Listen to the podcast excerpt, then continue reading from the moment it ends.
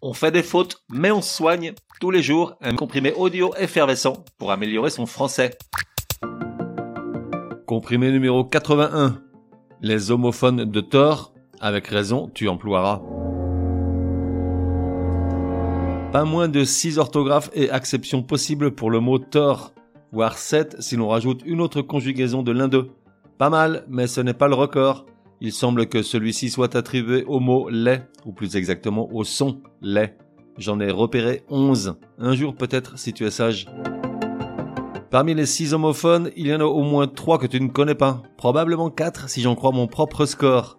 Mais si tu les connaissais tous, bravo, je m'incline. Commençons par ceux que tu connais. Thor, T-O-R-T, et T-O-R-D. Ce dernier n'est autre que la conjugaison du verbe tordre à la troisième personne du singulier du présent, tandis que tort, T-O-R-T, a environ 15 000 usages différents.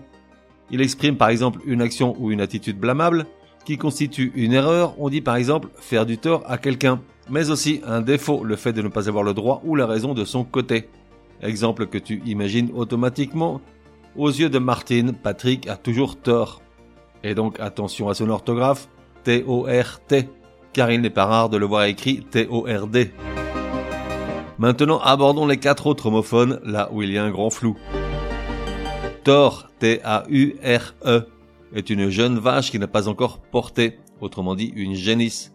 Exemple, aux yeux de Patrick, Martine n'est plus cette naïade affriolante de leur début, mais plutôt une Thor acrimonieuse. Euh, pas terrible exemple. Ensuite, on a le nom Thor, T-O-R-E, qui se réfère à une surface close en forme d'anneau. En architecture, Thor désigne la base des colonnes en forme de moulure ronde.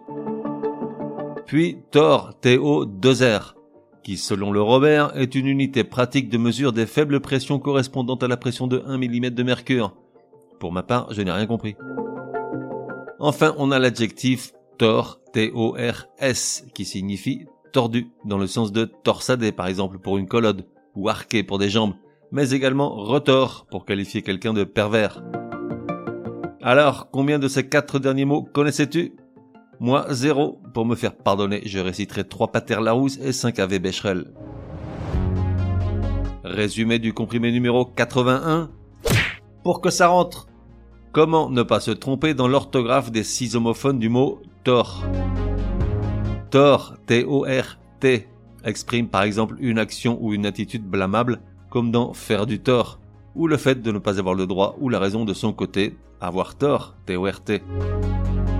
Tort, T-O-R-D, n'est autre que le verbe tordre, conjugué à la troisième personne du singulier du présent. Tort, T-A-U-R-E, est une jeune vache qui n'a pas encore porté, autrement dit une génisse. Tor, T-O-R-E, se réfère à une surface close en forme d'anneau, en architecture, Tor désigne la base des colonnes en forme de moulure ronde. Tor, TO2R, est une unité pratique de mesure des faibles pressions correspondant à la pression de 1 mm de mercure.